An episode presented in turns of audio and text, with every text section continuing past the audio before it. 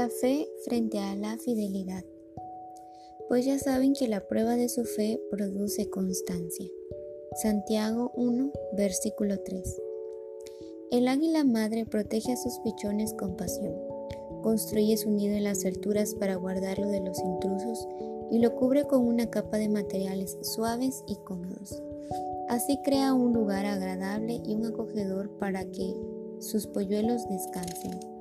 Sin embargo, el nido de un águila contiene más de lo que se ve.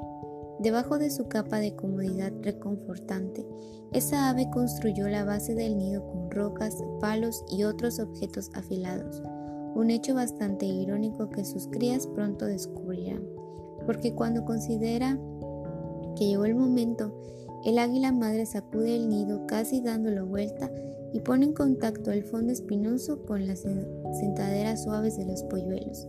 Ya no es un lugar cómodo para los bebés, ahora es extremadamente incómodo, un lugar de donde quieren escapar.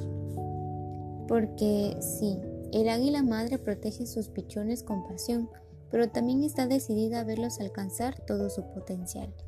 Así que su tarea no está completa hasta que les provoca un nivel de incomodidad que los preparará para experimentar la realidad para la cual los creó Dios, para pararse sobre sus patas, para extender las alas y volar. El concepto de la fidelidad, al igual que el nido del águila, también entraña en más que lo evidente. No se trata solo de la suma cómoda e hipotética de las convicciones de alguien, de su fe, sino más bien de una consecuencia física de sus acciones. Es más que tener una persuasión firme, es poner esa persuasión firme en marcha. Tener convicciones fuertes es una cosa, pero afirmarse sobre ellas, tomar decisiones y ajustar su vida es consecuencia, eso es otra cosa. Eso es fidelidad. La fidelidad nace cuando las expresiones externas de tus convicciones se ponen en práctica a través del tiempo a menudo a través de dificultades, porque en la adversidad se perfecciona la fidelidad y allí cobra vida. Nunca se te ocurrirá decir que una persona es fiel a menos que la hayas visto permanecer firme durante determinado curso de acción y decisión, en donde habría sido mucho más sencillo arrojar la toalla. Cuanto más firme es una persona, más se le honra por su constancia y perseverancia. Sería una verdadera pérdida de tiempo, por ejemplo, si recorriéramos todas las páginas juntas de este libro, firmáramos nuestras resoluciones, creyéramos que en el impacto que esperamos que tenga en nosotras y luego cerráramos el libro y siguiéramos por la vida como si nunca hubiéramos tomado estas decisiones. En esencia, estaríamos disfrutando de las comodidades del nido sin experimentar jamás el efecto que debe producir en nosotras. Podemos creer que estas resoluciones pueden ser efectivas, pero si no actuamos en consecuencia, nunca veremos el fruto que debía producir. Nunca volaremos con las alas del Espíritu de Dios, no experimentaremos jamás los lugares donde su palabra nos abre la puerta. Tomar resoluciones no te hace fiel. Es lo mismo que los aguiluchos en el nido. Solo cuando éste se sacude y despliegas las alas, cuando permaneces en vuelo sin importar cuán difícil sea seguir aleteando, allí pruebas tu fidelidad, la fidelidad al llamado celestial. Como Jesús, durante su vida y ministerio aquí en la tierra, por lo que padeció aprendió la obediencia, aunque siempre tuvo la persuasión firme de buscar la voluntad de su Padre y lo hizo a la perfección demostró su fidelidad al ponerla en práctica día a día.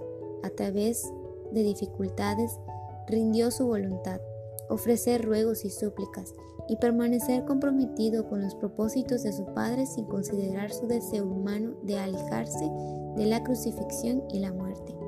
Como resultado, habiendo sido perfeccionado, hecho completo, vino a ser autor de eterna salvación para todos los que le obedecen y fue declarado por Dios sumo sacerdote, preparado para su propósito supremo porque aprendió la obediencia de la manera más difícil, navegó a contracorriente, sostuvo su audaz profesión frente a los amargos peligros de la vida, permaneció completamente rendido y comprometido con el plan del Padre.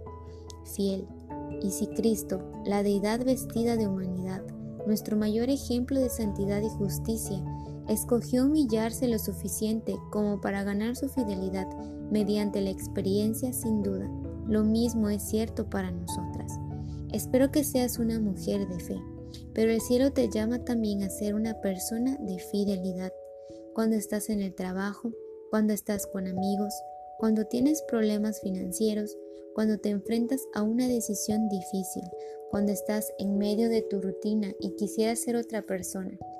Al resolver entregarte a Él con toda fidelidad, decides permitir que todo lo que crees sobre Dios y su palabra guíe constantemente tus pasos, tus manos, tu mente y tu corazón, a pesar de todo lo que pueda señalar en la dirección opuesta.